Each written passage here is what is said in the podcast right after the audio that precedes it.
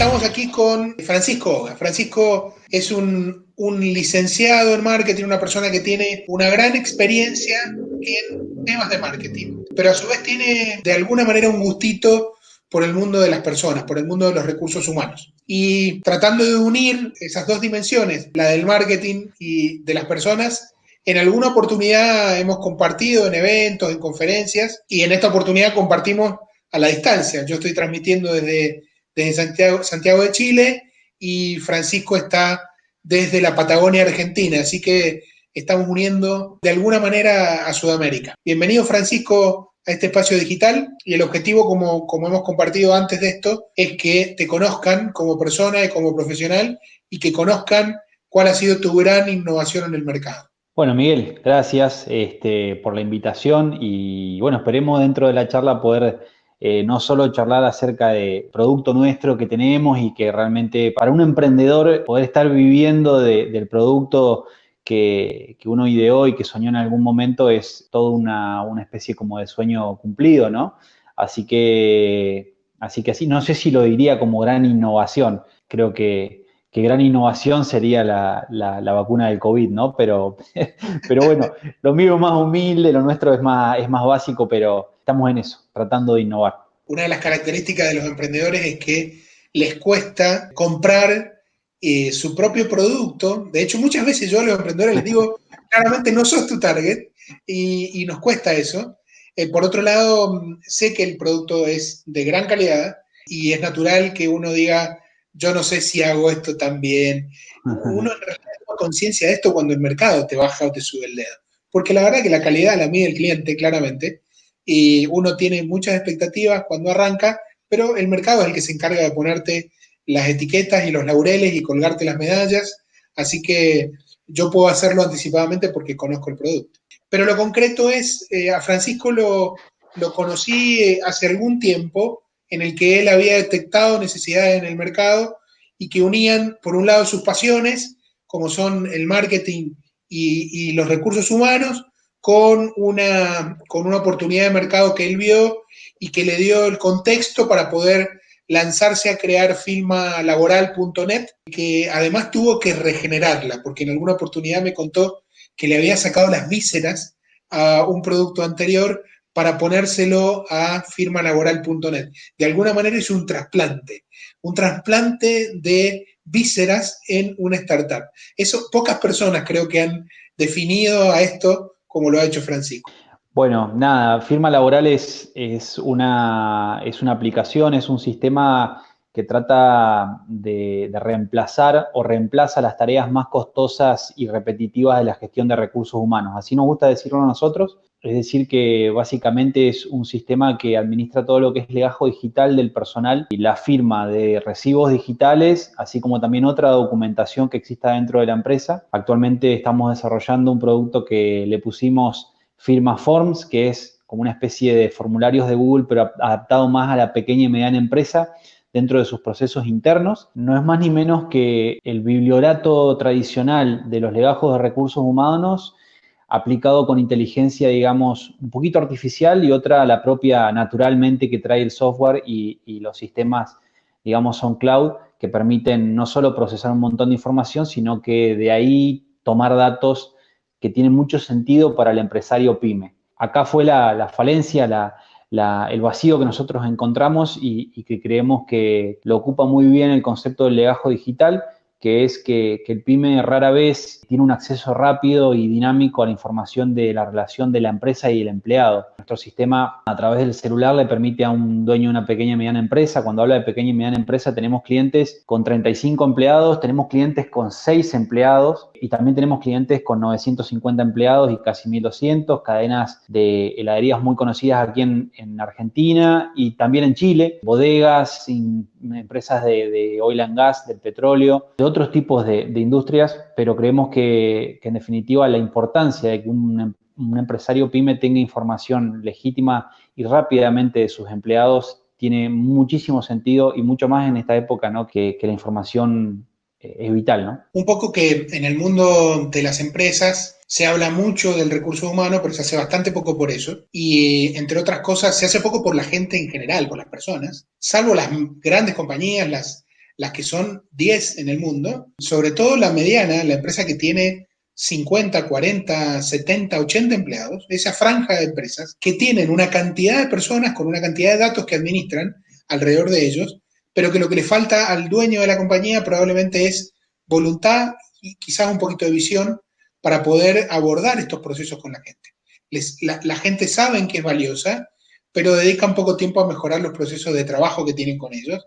Entonces, eh, trabajan mucho en meterle inteligencia al resto, a lo que producen, a lo que venden, en lo comercial, en lo administrativo, pero las personas siempre van a la cola, van al final. Así que que ustedes provean una herramienta que tecnifica de alguna manera un proceso que es reiterativo es un gran cambio. Creemos que los empresarios con más o menos esa cantidad de empleados, depende de la industria, ¿no? Hay empresas que, nacen con o, o, tienen 20 empleados y de un día para el otro tienen 150 y ni ellos pueden creer. Entonces se tienen que abocar mucho más a las operaciones realmente para satisfacer a sus clientes que ponerle atención a la gestión de recursos humanos. Y muchas veces terminan no comprando todavía este concepto del desarrollo organizacional.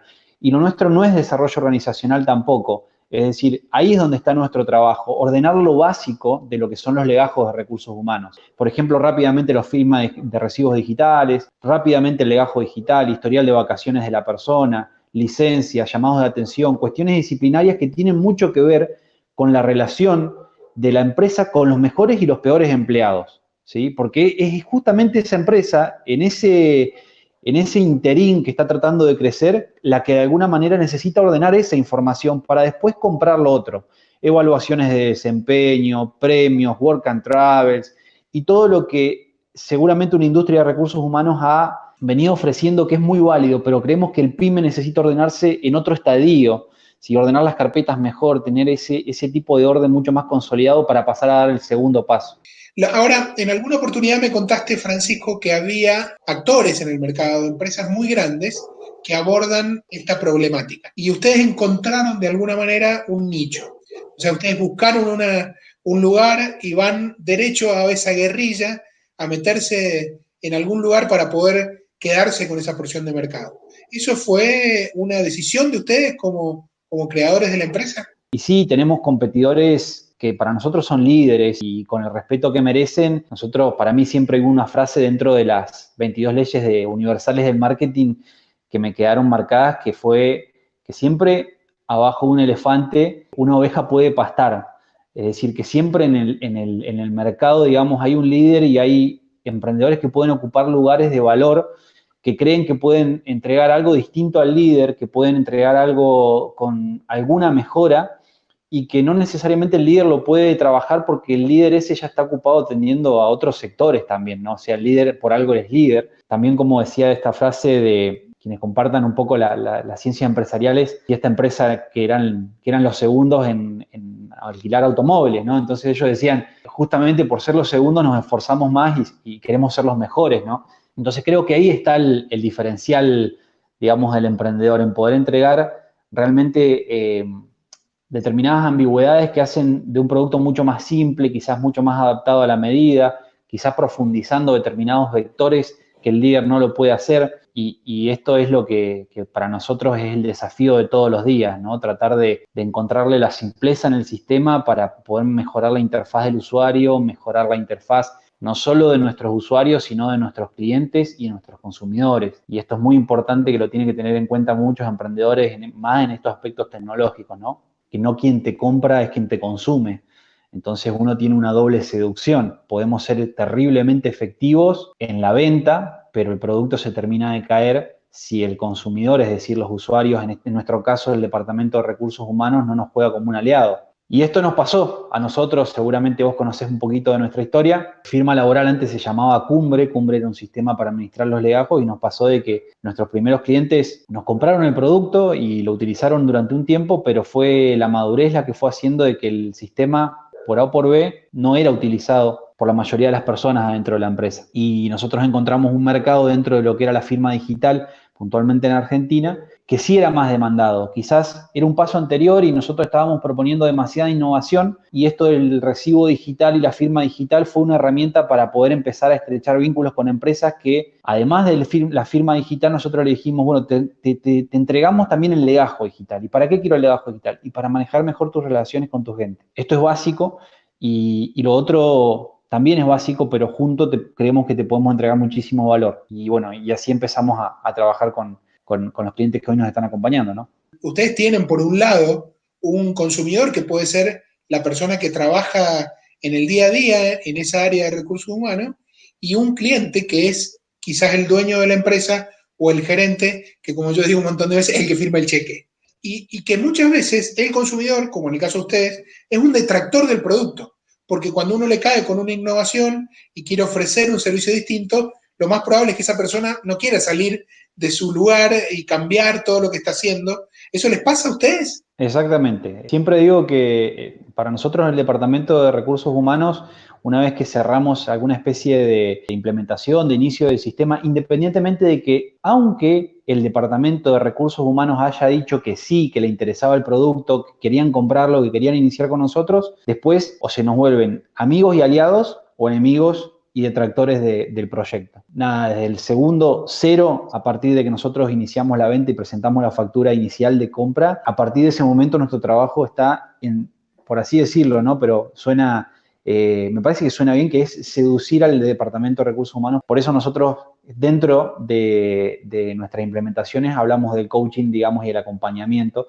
porque cada venta que tenemos nosotros con nuestros clientes tiene mucho olor a consultoría también, porque nos metemos adentro de los procesos, porque les advertimos de que la cultura organizacional eh, para transformarse digitalmente puede llegar hasta este punto y ahí nomás frenar para que después veamos y analicemos otras cosas. Para ser un poquito más gráficos, nuestro producto básico hoy es la firma digital del recibo de sueldo eh, o los recibos de haberes y la mayoría de las empresas quieren comprar recibos de haber y después digitalizar los legajos y después cargar toda la información de sus empleados este, y digitalizarla y ver cuándo tienen las próximas vacaciones y que las personas a través de nuestra app le pidan las vacaciones para ver si tienen días libres. Todo eso se puede hacer dentro del sistema, pero la realidad es que demanda de ir haciendo y cumpliendo determinados pasos. Si queremos hacer todo en primera instancia, lo que termina pasando muchas veces es que el sistema no les sirva a esa empresa porque dicen, che, eh, como decimos acá en Argentina, no nos empachamos de tanto. Para nosotros esa consultoría, ese coaching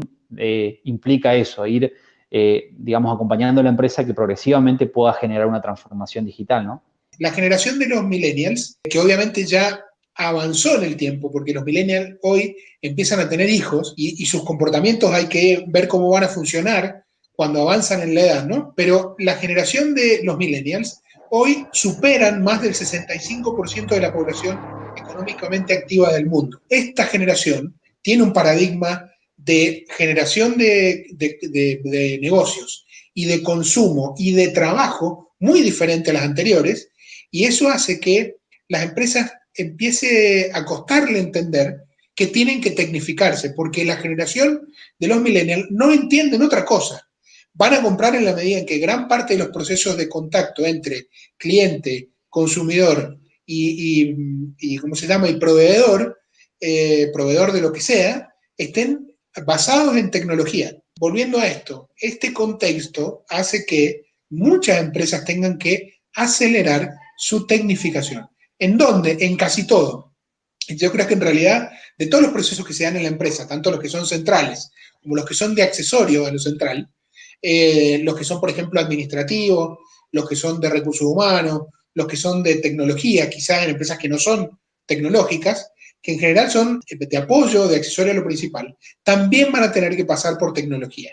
Muchos de los clientes que, más rápido nos compran a nosotros son eh, o los nietos de los dueños o los hijos de los dueños, que es la segunda o tercera generación de la empresa, que que ya ni siquiera uno puede ir a venderles y decirle, esto está en la nube, no, eso ya saben que está en la nube, cómo funciona, este, ni siquiera te a los, dueños más grandes te dicen, no, yo necesito el sistema instalado acá en la, en, la, empresa, y la realidad es que hay una generación totalmente distinta de empresarios o de, o de continuadores de las empresas que ya quieren discutir otro tipo de cuestiones, es decir, cuánto, cuán rápido lo implementamos y cuánto tarda la gente en estar trabajando con tu sistema. A diferencia de este, cómo puedo implementarlo y qué decir, si, no, no, esto es ya una constante para ellos. Sí, creo que coincido con, con vos, Francisco, en que la tecnología es transversal a todas las compañías, que no sé si todos los procesos, pero la gran mayoría deberían tener una base tecnológica muy fuerte y de alguna manera que eso haga la vida más fácil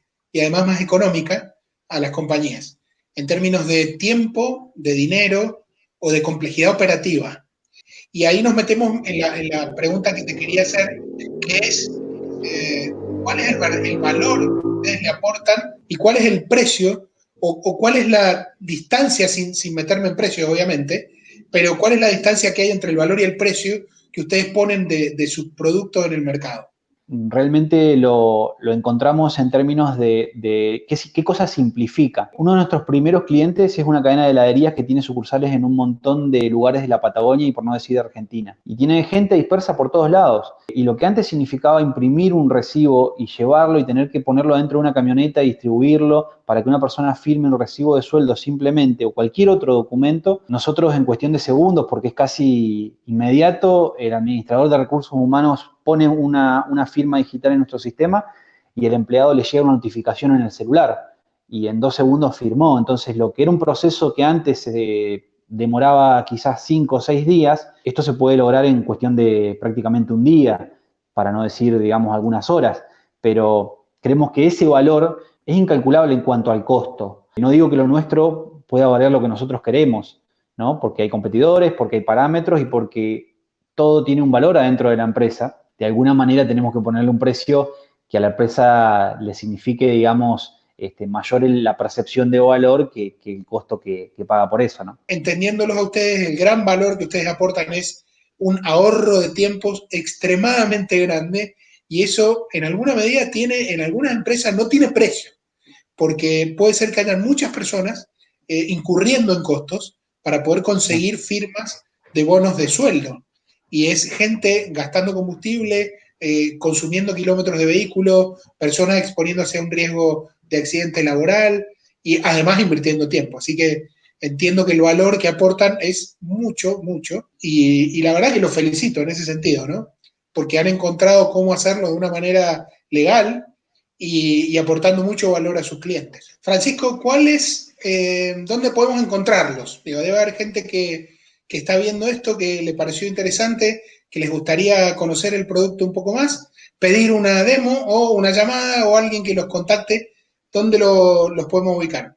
Nuestro sitio web es www.firmalaboral.net ¿sí? Es como la marca lo, dice. Y por supuesto que están inmediatamente disponibles las demostraciones, se pueden bajar la aplicación, también en App Store y en, y en, Play Store están disponibles como firmalaboral.net. Quien se contacte, nosotros generalmente le enviamos un par de datos de acceso como para que experiencien cómo un empleado de ellos accede y ve todas las novedades de la empresa y cómo le llegan, nada, desde un llamado de atención que tiene que firmar hasta su recibo de sueldo o algún memo que tiene que estar notificado, ¿no? Excelente, perfecto. Firmalaboral.net. Y bueno, quiero despedirte porque has sido muy generoso, nos has brindado no solo tu tiempo, sino que, conozcamos tu, empresa y tu negocio, conozcamos a Francisco y cómo piensa, que es sumamente valioso para quien nos ve y quien va a comprar, porque detrás de las empresas siempre hay personas y esas personas eh, le ponen su impronta a los emprendimientos. Así que celebro que estés detrás de esto. Y por otro lado, que hayas dado tu conocimiento. Sos una persona con mucha experiencia y con mucho background y que generosamente lo has compartido con toda la gente que nos, que nos está viendo, ¿no? Bueno, Miguel, déjame agradecerte a vos por el espacio, primero y principal. En segunda instancia, déjame decir que Firma Laboral no es solamente Francisco Oga, somos dos socios más que han hecho una tarea titánica de desarrollar un sistema hiper eh, complejo, pero al mismo tiempo simple, cosa que tendrían que desarrollar un equipo muy grande de programadores, ellos pudieron ponérselo al hombro, esa es creo que también gran parte de los desafíos que tenemos como emprendedores, hacer las cosas tan simples que de alguna manera podamos emprender con el menor nivel de costo y, gracias también a ellos porque está funcionando, así que traccionamos todos juntos un pequeño carro que, esperemos en algún momento sea una, una nave un poquito más grande. Excelente, bueno Francisco, muchísimas gracias, te insisto, espero les vaya pero como dicen los españoles, de puta madre, y, que puedan crecer como lo tienen planteado y, que puedan resolver y obviamente que no te toque estar de nuevo en otra circunstancia de haciendo de cirujano, de sacándole las vísceras a uno y ponérselas a otro. Ya, déjame robarte, déjame robarte dos minutos, Miguel, porque en definitiva creo que esta, e, esta última parte de la charla a veces uno se va guardando algunas cositas que son muy interesantes y quien está escuchando estos últimos minutos es porque realmente le interesó escuchar hasta el final. Digamos, atrás de un emprendimiento, si uno busca el negocio, eh, es muy difícil de soportarlo durante mucho tiempo. Estamos en épocas muy complicadas en donde los negocios están funcionando a menos cero y, realmente si no, uno no tiene amor y pasión por lo que hace, y esto lo digo con el menor nivel de cliché posible, porque se, se habla mucho acerca de que uno tiene que emprender en lo que le gusta, pero uno tiene que saber identificar qué es lo que le gusta y generalmente a uno le gusta lo que le gustaría hacer aunque no le dé plata. Por supuesto que firma laboral estuvo atrás de esa situación durante mucho tiempo, casi dos años, estuvimos incubando, incubando, incubando y modificando mucho la idea hasta que realmente pueda generar. Entonces, hay que bancarse esa y, tienen que saber de que ahí está realmente la verdadera pasión del emprendedor, ¿no? La verdad que coincido completamente. Yo, eh, bueno, sabés y, y, mucha gente que ve o que me sigue sabe que soy un emprendedor serial y que realmente sin pasión es imposible sostener en el tiempo. Yo he tenido traspié con, con empresas que he tenido, eh, he perdido todo y la pasión me ha hecho volver a creer a creer que es posible y a empezar desde cero. Honestamente, se los digo habiendo pasado por ese proceso. Lo mejor que le puede pasar a un emprendedor es alguna vez perder todo, porque es la única manera de pagar su mejor maestría, la más cara de todas, ¿eh? porque no es que se paga con plata, se paga con la salud, con los, con los enojos, con, con las peleas con los amigos, los afectos, los socios, etcétera, etcétera. Pero creo que hace falta pasar. Ojalá nunca le pase a ninguno y que yo tenga una teoría equivocada, pero a mí, desde mi punto de vista, es sano para aprender y el segundo negocio siempre uno lo genera eh, con mejor ojo que el primero, sobre todo cuando le fue mal en el primero. Pero será un tema para, para charlar otro día. Francisco, un millón de gracias, un codazo. Te mando desde Santiago de Chile y espero podamos vernos pronto y, conocernos. Eh, y, conocer un poco más de cómo avanzó firma laboral en el tiempo y, encontrarte probablemente presentando firma laboral en algún país de habla de, otro idioma, que no sea solo en español. Es todo un sueño, pero bueno, esperemos que se dé en algún momento. Sabemos que va a llegar este, y tenemos mucha fe en, el producto nuestro. Lo queremos, lo amamos y por eso sabemos que, que así llegue a cinco clientes como a mil clientes. En definitiva, el amor es lo único que va a hacer persistir en ese producto. Así que bueno, gracias Miguel por el espacio. Bueno, igualmente, un abrazo grande.